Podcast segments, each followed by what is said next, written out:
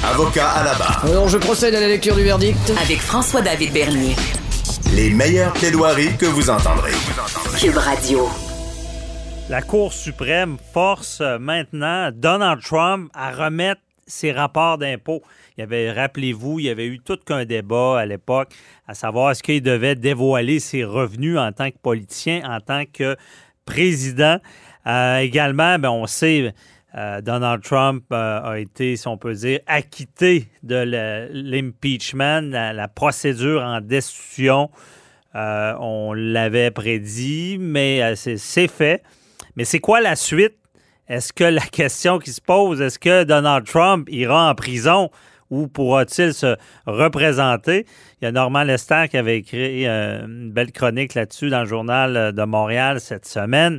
Mais on voulait l'analyse euh, également de Luc La Liberté, notre chroniqueur en politique américaine et euh, en, en judiciaire maintenant américain, parce qu'il y a beaucoup qui se passe. Bonjour, Luc. Oui, bonjour François David. Ah, donc, tout, on s'était parlé avant la décision de, de donc j'imagine, pas surpris de, ce qui s'est passé avec Donald non, Trump? pas vraiment. On l'avait dit, hein, c'est un processus qui est hautement politique. Il faut jamais l'oublier, la procédure de destitution. Donc, bien entendu, on se comporte hein, de part et d'autre, le républicain et le démocrate, quand on se retrouve devant le Sénat, bon, on se comporte comme soit des procureurs ou des avocats de la défense.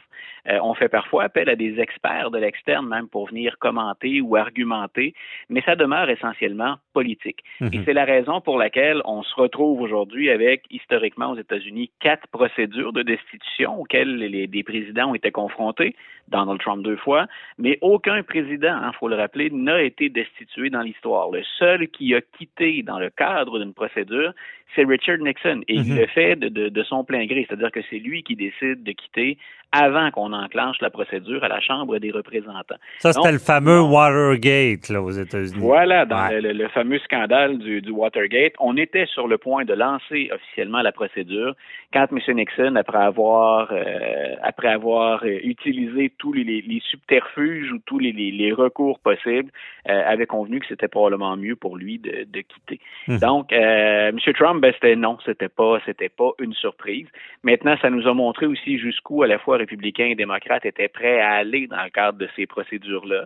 Les républicains nous ont montré qu'au plan de l'éthique et de la morale, ben, ils, ils ont beaucoup, beaucoup de, de souplesse de ce côté-là. Puis, au plan politique, ben, on est encore à gérer d'ailleurs les suites de ça.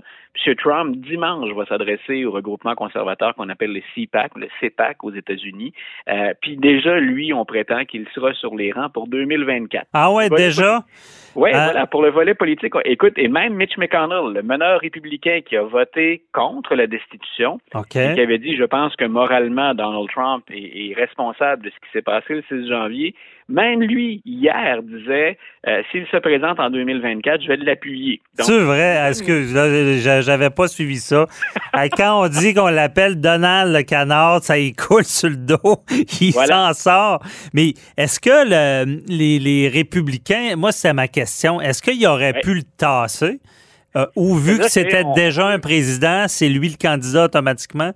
Non, non, non, c'est pas, pas automatiquement. On, on a d'ailleurs, euh, s'il devient candidat, il n'y a rien qui dit officiellement encore que euh, il va devoir se soumettre au calendrier des primaires et des caucus, ce qu'on fait à, à chaque quatre ans quand on veut être le candidat d'un parti. Il n'est pas exclu qu'il ait des adversaires.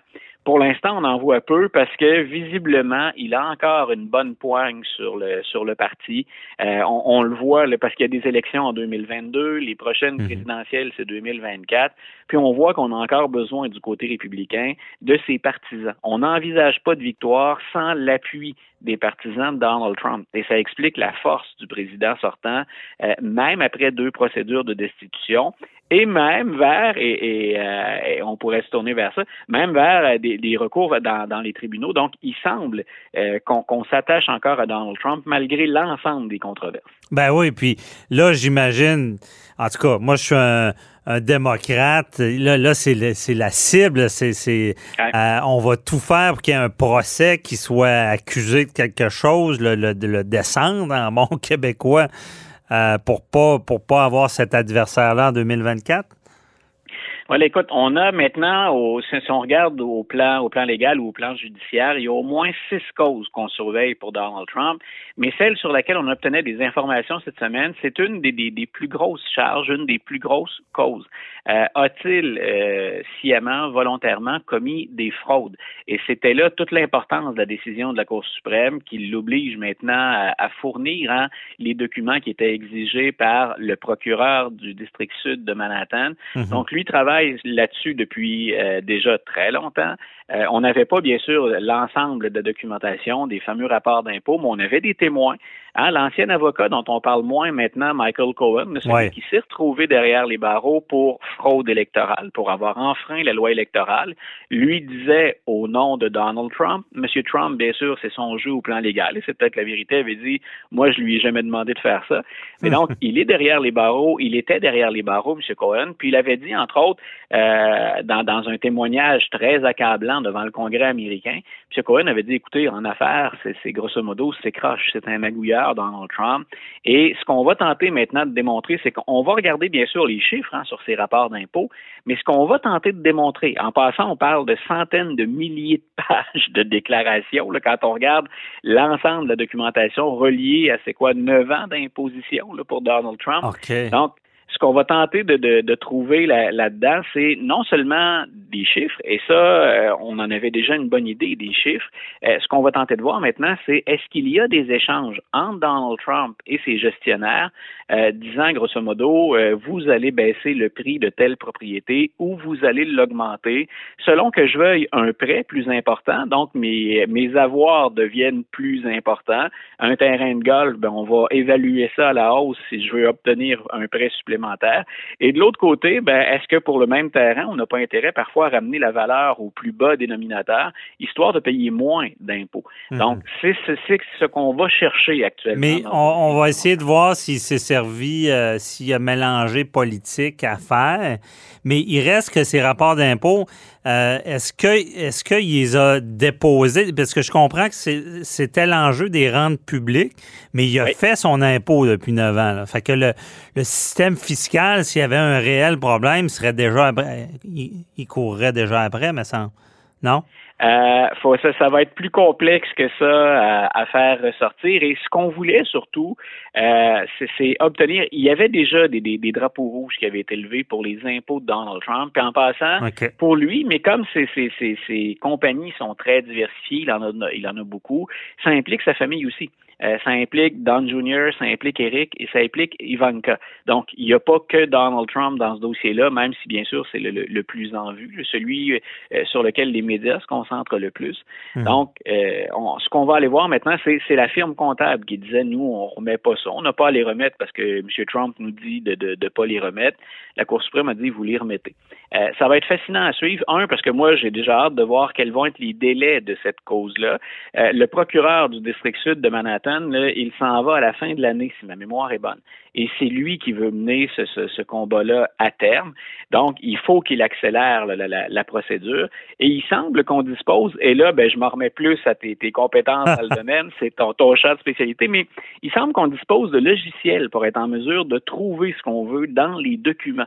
Donc, on imagine la quantité hein, de, de, de, de, personnel dont on a besoin pour scruter à la loupe des centaines de milliers de pages de documents, mais on s'aide également de la technologie. Donc, on est okay. capable d'accélérer l'étude des documents pour voir si ça nourrit les accusations qu'on porte contre Donald Trump. Okay. Et dans ce cas-ci, je répète, là, ça ne concerne que la fraude. Donc, même si on apprenait des choses ou qu'on voyait des choses sur, euh, en lien avec le dossier ukrainien, par exemple, ou en lien avec la Russie, c'est pas sur cet aspect-là qu'on se concentre présentement c'est sur la fraude. Donald Trump avait-il sciemment donc euh, l'intention de, de, de, de, frauder, de frauder. le fisc américain. Mais voilà. j'imagine on va regarder si le, le politique. Est-ce que euh, la maxime jamais 203 va s'appliquer? On va-tu essayer de, de, de, le destituer en trouvant quelque chose encore ou euh, parce que l'histoire de, de l'Ukraine ou non? On reviendra pas, on reviendra pas euh, cette fois-ci sur une autre procédure de, de, de destitution. Okay. Euh, ce qui, ce qui, la, la, la, ce qui est vraiment là au, au cœur de, de, tout ça, c'est euh, on pouvait pas le poursuivre au fédéral pour les crimes commis hein, quand il était président. Il mm -hmm. faudrait voir maintenant si ce qu'on trouve à la hauteur de l'État de New York est en lien, entre autres, avec ce qu'il a fait à la présidence. Ça, ça peut être un, volet qu'on va regarder. Donc, le fédéral ne peut pas l'accuser parce que ces gestes-là ont été commis à l'intérieur ou dans le cadre de ses, euh, de ses fonctions. Donc, on ne mhm. l'accuse pas au fédéral. Donc, on joue sur deux tableaux là-dedans. Hein. Il y a des choses qui ont été faites alors que Trump n'est pas président. Donc, les rapports d'impôts qu'on regarde, c'est des rapports d'impôts qu'il a produits, mais avant de devenir président des États-Unis. C'est ça, on veut, on veut l'attraper euh, par tous les moyens. Euh, mais en même temps, parfois, quand on étudie les rapports d'impôts, bien, dépendamment à, quelle période d'imposition on s'intéresse, bien, parfois, on, on, entre dans la période où il est président des États-Unis, mais c'est au niveau d'un État qu'on l'accuse et pas au niveau fédéral. OK, pas fédéral. Ah, je comprends. mais euh, Luc, à la, il nous reste une, minute et demie, puis là, c'est une grosse question. Est-ce que Donald Trump, d'après toi, ira en prison? comme son avocat? grosse boule de grosse boule de cristal à, mettre en évidence. Euh, c'est, en tout cas, c'est dans le domaine des possibilités. S'il est reconnu coupable de ce dont on l'accuse, Donald Trump et peut-être même ses enfants pourraient se retrouver derrière les barreaux. Moi, je pense plus euh, à des négociations parce qu'on va avoir à attacher beaucoup, beaucoup, beaucoup de fils. Euh, je pense plus ou je penche plus vers une pénalité financière qui imposerait à ces compagnies. comme ça a été le cas, par exemple, avec sa fondation. Hein, il y a euh, M. Trump a abusé finalement du cadre de fonctionnement de sa fondation, puis on a obligé la famille à suivre des formations, puis on les a obligés d'ailleurs à, dissoudre cette fameuse fondation. Donc on verra jusqu'où on va aller dans le cas de M. Trump. Mais envoyer un ancien président derrière les barreaux, euh, on espère en tout cas que le cas est très très bien étoffé parce qu'on s'attaque à un très très gros morceau. Peu importe ce qu'on pense de, Donald Trump, l'ensemble de la preuve à recueillir, puis démontrer, c'est souvent le cas, hein, des intentions malveillantes. Ben, c'est ça. En fiscal, c'est ça. Hein? Il y a Tu peux avoir bien des pénalités, mais de dire qu'une fraude intentionnelle, c'est là que ça va être difficile. Mais en tout cas, l'historien à toi, si s'il allait en prison, euh, tu ferais partie de, tu serais direct dans l'histoire. On n'a jamais vu ça, un président ben, moi, je, je, répète ça depuis le début. Peu importe ce qu'on pense de Donald Trump, c'est fascinant dans le cadre d'un cours euh, de mettre cette administration-là et ce personnage-là en parallèle avec tous ses prédécesseurs. Donc, il y, a quelque chose de, de, de fascinant parce qu'on teste, on l'a répété je sais pas combien de fois, hein, l'ensemble des limites du système. Mhm. il est vraiment un cas à part. Même si euh, même si l'historien se garde un peu de perspective je peux déjà vous dire que Donald Trump, dans les livres d'histoire, euh, il va avoir une place bien à. Ben oui, ça sera un personnage marquant, marquant, c'est certain. Merci beaucoup, Luc.